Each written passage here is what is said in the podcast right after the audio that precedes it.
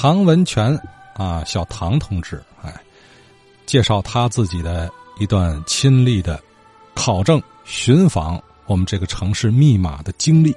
哎，最近啊，这个唐文全先生啊，接连聊了几次，大家可能对这个年轻人啊有个初步印象：稀头孩子，四十来岁啊，爱吃好吃，哎。这其实这是大多数天津孩子的特点啊。另外，喜好书法、绘画艺术，哎，呃，还喜好曲艺啊。昨天呃谈谈这个这个西城板啊，哎，着迷于各种民间曲艺的史料挖掘。除此之外啊，今天您听他这段讲述，会对他又多一份了解。他还是一个民间文物建筑、地方历史研究的爱好者。啊，也研究老资料啊，老照片啊，天津记忆志愿者团队的成员。哎，那么最近听大家谈这个老牌匾啊，挺有意思啊。哪块老老牌匾都能引出来好多精彩的历史瞬间啊。那么小唐想到了他自己考证，他自己考证的啊，这么一块石匾。哎，我一听这段寻访考证经历啊。还非常非常的有价值，也挺有意思啊！咱听听。这几天听好多老先生还是聊牌匾的这个事儿，我也对这方面挺有兴趣。我今天想说的一块呢，是我亲眼所见、经演过的一一块名人书法匾。这块匾呢，有点来头。咱们都知道。现在的这个意大利风情街，也就是原来这个义祖街，大概从两千我没记错的话，两千零四年左右吧，开始动迁，把它逐步修复。这个意大利风风情区其实是过去这个义祖街的很小的一部分。建国道以北的原来这老义祖街呀，基本就已经都拆除了，现在已经没有了，看不见了。呃，两千零六年的时候。哎，开始参加到这个民间的这个文化遗产保护中。最早呢叫建筑遗产保护志愿者团队，也就是后来大伙儿都知道这个叫我们改名叫天津记忆这个团队。在这过程中，我们拍摄了很多的，就是即将拆除的这个老街区的房子，留下了很多这个照片资料。两千零六年呢。好，很偶然一个机会，去这个义义丰街去拍照的过程中，我就发现这个民族路口，呃，也就是这个义宫旁边，原来的这个潘玉贵旧居。过去这个房子应该是一个机关在使用，它围墙挺高的，从外边呢能看到它围墙里边有个有个中式的亭子，这个凉亭啊，在它这个院儿的呃西南角上，呃琉璃瓦。当时已经不挺挺破败的，但是从外从墙外边能看见这个这个亭子尖儿，在这个画册，我们能看到一些个它内部的一些个情况，也就是院里头，哎，能看见有这个这个亭子跟前啊，有太湖石啊，亭子里边有这个石桌石凳啊，哎，还有一些个石石骨墩啊这些东西。最早惹我注意的呢，是他院子里边这个一对儿吧。石头墩儿，这个石头墩儿啊，上面是西洋的西番莲的卷草，刻的特别精细。然后到零六年呢，潘玉贵这旧居，呃，开始拆除这个围墙，把这个中式这亭子也拆除了。这个很可惜，这个亭子呀，应该是我觉得啊，据我推测，是他从一个别的什么园林里边迁建过来的。因为这个亭子规格很高，制作也特别精细，但是就。可能就这个这个益丰区的修复方就觉得，呃，意大利风情街嘛，应该是个洋味儿的。这个中式亭子搁这有点不伦不类，而且正好在这把着民族民族路这口上，一进来头一家先看上一个中式亭子，这这跟这个意所谓的意大利风情街可能啊，哎，格格不入，给盲目的把它给拆掉了。其实这个很可惜，呃，我觉得这个这个亭子正好体现了。虽然是意大利风情街，但是是中国人在里边住，它有中国人的审审美情趣在里头，正好是一个中西合璧啊、土洋结合的这么一个见证。很可惜的是给拆了。咱接着说这个匾，我有一次偶然呢，我去过去叫异国花园，就是这个义宫跟前的这个花园里边去拍照片去。哎，我突然就发现呢，在这个一宫大剧场，就是回力球场东北角上，也就是这个工人化工的这个院里头，我头一眼看到的呢，就是我刚才提到的那对西洋花纹的那对那对呃石头墩，特别显眼儿。在它的旁边呢，还有一对雕刻特别精美的石头缸。水缸里边应该是养荷花的荷花缸，哎，上面都是高浮雕的大狮子狗啊，这个这个花纹的卷草。其中呢，还有一对石狮子，这石狮子已经残破不全了。还有另外还有一个，就是我要说的这块匾，是一个呃，应该是汉白玉，也是汉白玉的。这这一套东西全都是汉白玉的，连连着我刚才说的这石头墩儿啊，这个这对荷花缸。还有一个石头桌子，这个石头桌子也是雕刻精美，尤其它的腿儿跟这个托啊，都是这个莲花瓣就像那个佛做的那个莲花座似的，一层一层的雕刻的特别的精细。桌子沿儿是一圈的这个呃八宝，藏八宝卷卷莲纹，这个里边是莲花，哎，一层一层的特别好，特别精细。这个石头桌子，石头桌子旁边就是这块匾，这块石匾，这块石匾呢，当时。我没太注意，这块匾呢风化的很很严重，上边包括千疮百孔，很很明显，原来被这个水泥啊给抹上过，在这次拆迁的过程中，可能是把它给拆出来了。这个这个上面可能有这个凿子呀，这把这个水泥凿下来这痕迹。这块石石匾写的是嘛呢？写的俩字叫“富余”。这个“富余”这俩字儿就是这个“负隅顽抗”，就这俩字儿。这个很明显呢，这是一个堂号或者是斋号，或者是自己的这个这个花园的名字的匾。上款啊是“庚辰梦夏”，呃，我查了查，应该是一九四零年。下款呢叫“小胡天主人”，不是名字，它是个号，叫“小胡天主人”，叫“胡”就是那个呃喝水那茶壶那个“壶”。这个小胡天主人又是谁呢？这套东西，既然我看到这个这对这个石头这个托是这个潘玉贵这院里头的，那么这个这对石狮子，还有这石头桌子、荷花缸，还有这个匾，富余这块匾，小胡天主人是不是也是潘玉贵的这个院里头的东西呢？我打了个问号。再转年，应该时间不长。转年我再去，这一套东西就不翼而飞了，没有了。那至于去哪儿了，后来我扫听了一个朋友，哎，他跟我说，这个东西后来稀里糊涂就就就被就被我们领导给卖了，不知所终了。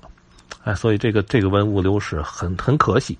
嗯，我也曾经向河北区的这个文物部门报告过这个东西，我觉得应该把它收起来。这个这个，哪怕不知道他的身份，呃，也应该呃把它和这个收到仓库里头，起码呢，这个以后作为研究的这一个一个资料。后来也没有得到回复，也就不了了之了。那因为我大大伙儿可能知道我的，我就是从小对这个古玩呢，会对这个文物啊比较感兴趣，也有一种天生与生俱来的这么一种敏感。冥冥之中啊，我就觉得这对石头墩啊，因为上面是很罕见的这个西洋的西番莲的卷草的纹样，雕刻的工艺特别的细致。我冥冥之中，我觉得这个东西就是圆明园的。当然是我的一种很主观的推测，没有没有这个这个依据。但是后来呢，随着我的朝着这方面去研究，我在大概零八年，我突然看到了一张啊，一八八几年的时候，也就是圆明园被毁这个时间不长，呃，这因为这个石质文物，尤其是西洋楼这个景区，呃，石质文物它是不会被火烧烧坏了的，对吧？呃，而且呢。呃，圆明园在这个被这个英法联军烧完了以后啊，它又其实后边它更大程度，尤其是这个西洋楼这个这这片区域啊，它到了民国的时候啊，它就成了一个呃天然的建材市场了。说白了，谁有谁有用的，谁就上那拉去。呃，咱知道这个慈禧从清末的时候，他就开始把这个圆明园的一些石构件拆建到故宫里头，甚至拆建到这中南海里边。那咱们说这个延禧宫啊，还中南海里边有个叫海晏堂，圆明园也有个海晏堂，他就是把圆明园的海晏堂的一部分的这构件哎，迁建过去的。到了民国了，这些个军阀也好啊，王公大臣的一老一少也好。看，你说既然你们也已经那样干了，我们干嘛不那么干？都去圆明园去买点石雕的构件，作为自己家里的一个装饰，或者是一个花园里一个小摆设。咱都知道，清华大学里也有，北京的翠花胡同喷水池子也在那儿，就是谁都去那儿弄点这个石构件来。我呢看到了一张一八八几年的一张圆明园的照片，这个叫远英观。遗址的一张照片已经杂草丛生，但是建筑基本的外外观都还存在。我一看这个远迎观，我一眼就贼上它这个像上下坡似的这么一个一个一个步道，两边呃有有扶手有栏杆这个栏杆我一眼就看见，我说：“哎呦，我这这个这个不就是潘玉贵他们家亭子跟前呢？”我就放大了，因为那张图的精度特别高，我放大了一看，就是这个一组西洋式的栏杆里边这个这一个栏杆柱。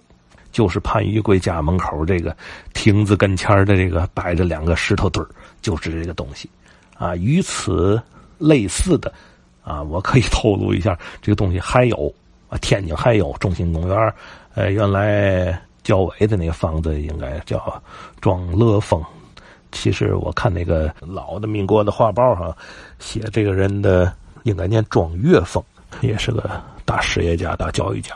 这个庄岳峰的故居，就是后来天津市教委的这个院里边也有这个同样的石头构件哎，咱还回来说这个潘玉贵家这个坡。哎，我考证出来，他这个是圆明园的东西，我特别高兴，就更坚定了我应该把这个东西保留下来的这一个这个信念。呃，但是很遗憾，当时已经这东西不知所踪，我一个人能力有限，我也不可能把它追查来，这个东西到底哪儿去了。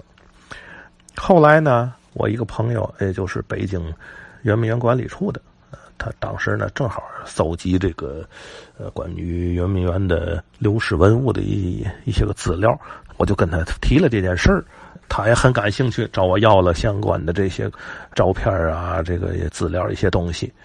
二零一三年的时候，他就把自己的这些研究成果呢集结出了一本书，就叫。呃，谁收藏了圆明园？就是呃，圆明园一些个文物的现状，其中呢，他就收录了我呃，二零零六年在怡公园里边拍摄的这组圆明园的这个圆影观的这个石构件的这个照片和我的一些文字的一些记述。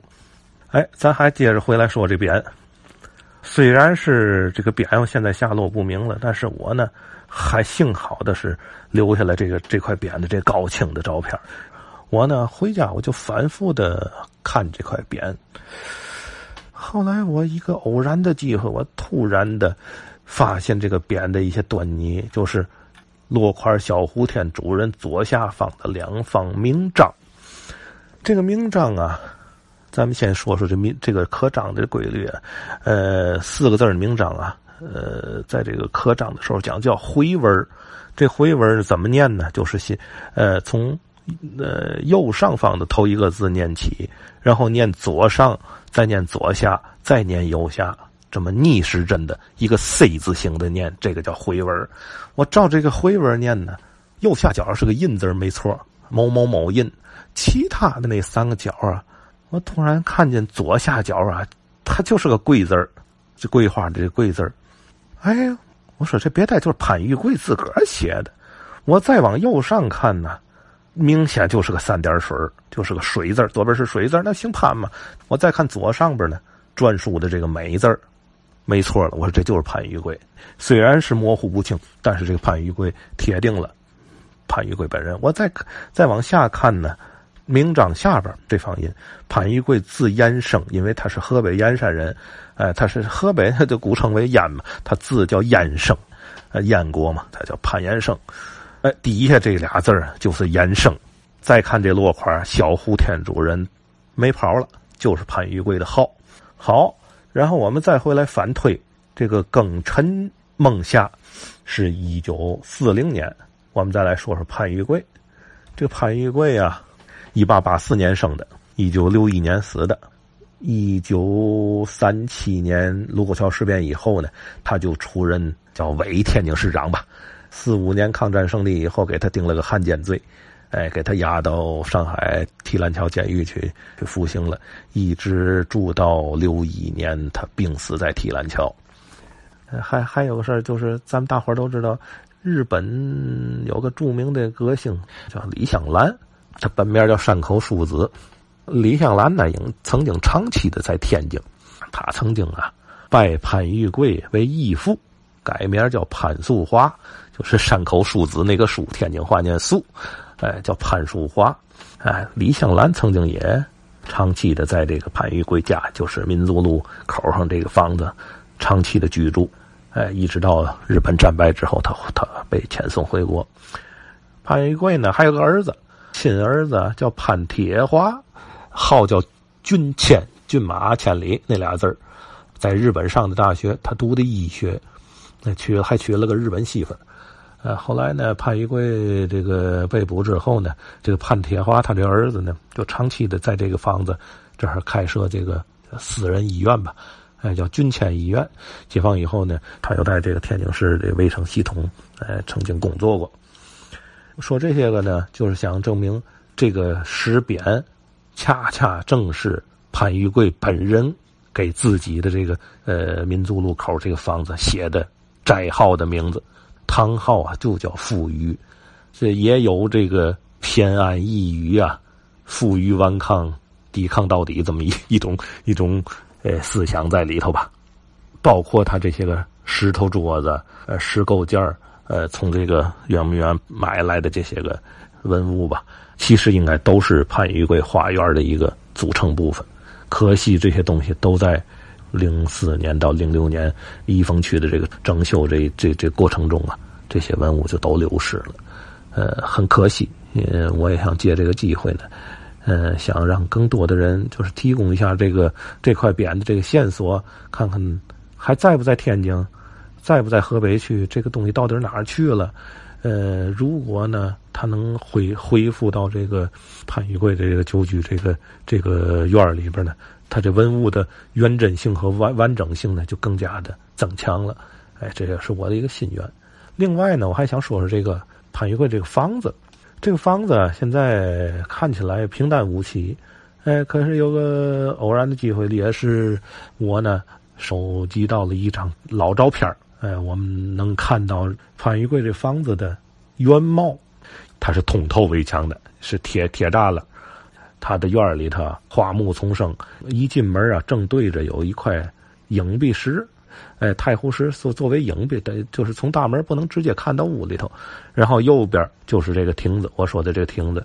最重要的一点，大门正对着这个主楼啊，跟现在。就用四个字形容吧，叫面目全非，跟原来是一点也不一样。最北头上应该还有一座三层六角或者是八角的这么一个塔楼，这个塔楼现在已经看见已经没有了，跟这房子融为一体了，这尖儿也去了。呃，是不是在七六年地震以后呃给拆除的呢？我这就不得而知了，因为我没赶上。也希望。更多的知道这个房子的历历史的那个老先生们呢，哎，可以这个说说这个房子的一些具体的情况。